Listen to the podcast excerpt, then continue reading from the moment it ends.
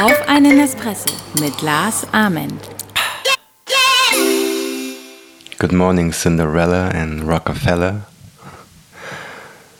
Mein Name ist Lars Ament und ich entschuldige mich schon mal jetzt dafür, dass ich so leise spreche, weil ich etwas erkältet bin. Ich hoffe, es ist nur eine Erkältung in diesen Tagen. Und die Geschichte, die ich dir heute erzählen möchte, heißt das Ende der Perfektion oder der Beginn deines Traums. Osho sagt, die größte Angst, die es gibt auf der Welt, ist die Meinung anderer Menschen über uns. In dem Augenblick, in dem du vor dieser fremden Masse keine Angst mehr hast, bist du nicht länger ein Schaf, sondern verwandelst dich in einen Löwen. Ein kräftiges Gebrüll erwacht in deinem Herzen, das Gebrüll der Freiheit. Die Amerikaner sagen, don't try too hard. Was heißt das? Du musst nicht perfekt sein. Du musst es nicht erzwingen. Niemand wird dich auslachen, wenn du den Spaß deines Lebens hast und deiner Bestimmung folgst. Wartest du hingegen, bis du perfekt bist, wirst du für immer warten. Denn die Suche nach Perfektion wird niemals aufhören, weil du niemals in deinem Leben etwas perfekt machen wirst. Gewisse Dinge kann man eben nicht erzwingen. Strebe nach persönlichem Wachstum, nicht nach Perfektion. Versuche besser zu werden, nicht perfekt. Daran muss man sich immer wieder erinnern. Lerne, experimentiere, probiere. Ich habe es schon mehrfach gesagt und werde es wieder tun. Deine täglichen Entscheidungen bilden in der Summe dein Leben. Ich sag's nochmal, weil es so wichtig ist. Deine täglichen Entscheidungen bilden in der Summe dein Leben. Deine täglichen Entscheidungen bilden in der Summe dein Leben. Ich habe es dreimal gesagt. Und ich sage es noch ein viertes Mal, damit du es wirklich in deine DNA mit aufnimmst. Deine täglichen Entscheidungen bilden in der Summe dein Leben. Und wenn du nicht aufpasst, kann es zu einer Gewohnheit werden, die Dinge, die dir wichtig sind, permanent aufzuschieben. Es kann zu einer Gewohnheit werden, deine Angst die Kontrolle über dein Leben zu geben. Es kann zu einer Gewohnheit werden, keine Entscheidungen zu treffen.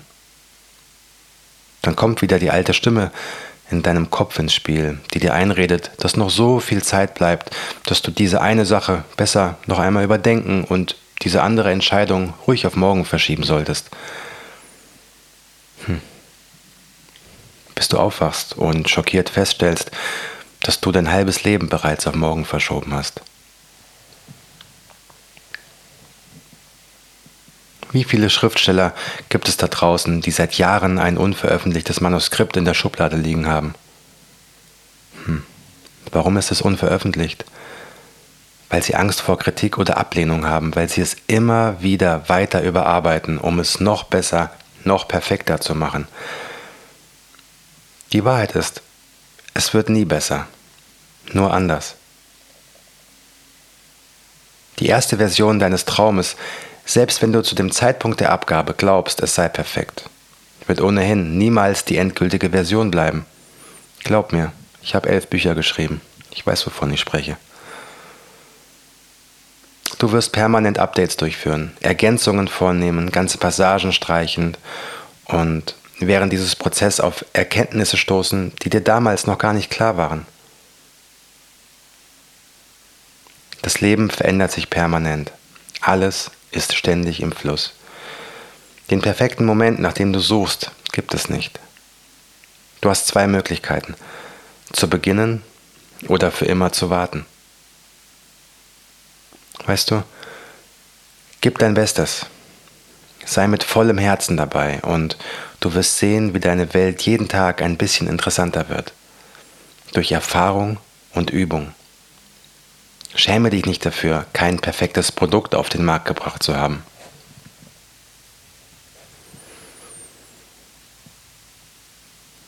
drück den Knopf, auf dem Veröffentlichung steht. Lass dein Baby frei und lerne aus dieser Erfahrung. Just do it. Was soll passieren? Genau dafür wurden ja Updates und neue Versionen erfunden. Das erste iPhone war alles andere als perfekt. Trotzdem wurde es zu einem gigantischen Erfolg. Nimm also das Feedback, das du für deine Arbeit bekommst. Freu dich darüber, ob positiv oder negativ. Lerne daraus und arbeite weiter an deinem Traum. Wenn du glaubst, kleine Dinge reichen nicht aus, dann hör gut zu. Ein Freund hatte mir von einem indischen Poeten und Philosophen namens Rabindranath Tagore erzählt. Ich hatte noch nie von ihm gehört, aber als ich kurz darauf las, dass Rainer Maria Rilke und Albert Einstein große Fans seiner spirituellen Weisheiten waren und er im Jahr 1913 für seinen Gedichtband Gitanjali als erster Asiate sogar den Nobelpreis für Literatur erhielt, wurde ich neugierig. Ich ging zur Buchhandlung in meinem Kiez und bestellte das Buch. Ehrlich gesagt konnte ich es kaum erwarten, darin zu lesen. Als die Verkäuferin es mir am nächsten Tag überreichte, war ich irritiert, denn das Buch war winzig.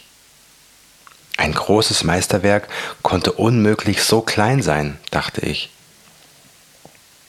Das Buch passte genau in meine Handfläche und hatte das Format einer Zigarettenschachtel. 9 cm hoch, 4 cm breit, 2 cm schmal. Als ich dann daran las, wurde mir wieder einmal klar, wie belanglos Äußerlichkeiten sind. Was sich unter der Oberfläche befindet, darauf kommt es an. Wunder können winzig sein. Was Tagore schaffte, kannst du auch. Wenn er es schaffte, mit nur wenigen Seiten die ganze Welt zu verzaubern, dann kannst du das auch schaffen. In deiner Welt, mit deinen Mitteln, auf deine Weise. Es gibt keinen Unterschied zwischen ihm, mir und dir. Auch wenn dein Ziel unendlich groß zu sein scheint und die Aufgabe kaum zu schaffen ist, schreibe den ersten Satz deines neuen Lebens. Ich verspreche dir, dass überall kleine Wunder deinen Weg kreuzen werden. Und bitte, bitte, bitte, bitte, tu es für dich und nicht um andere Menschen beeindrucken zu wollen. Es kommt nicht darauf an, dass dein Leben für die anderen gut aussieht, sondern dass es sich für dich tief in deinem Herzen gut anfühlt. Der Text stammt aus meinem Buch Why Not Und ich sage Dankeschön fürs Zuhören heute. One Love, One Dream, One Team. Dein Lars.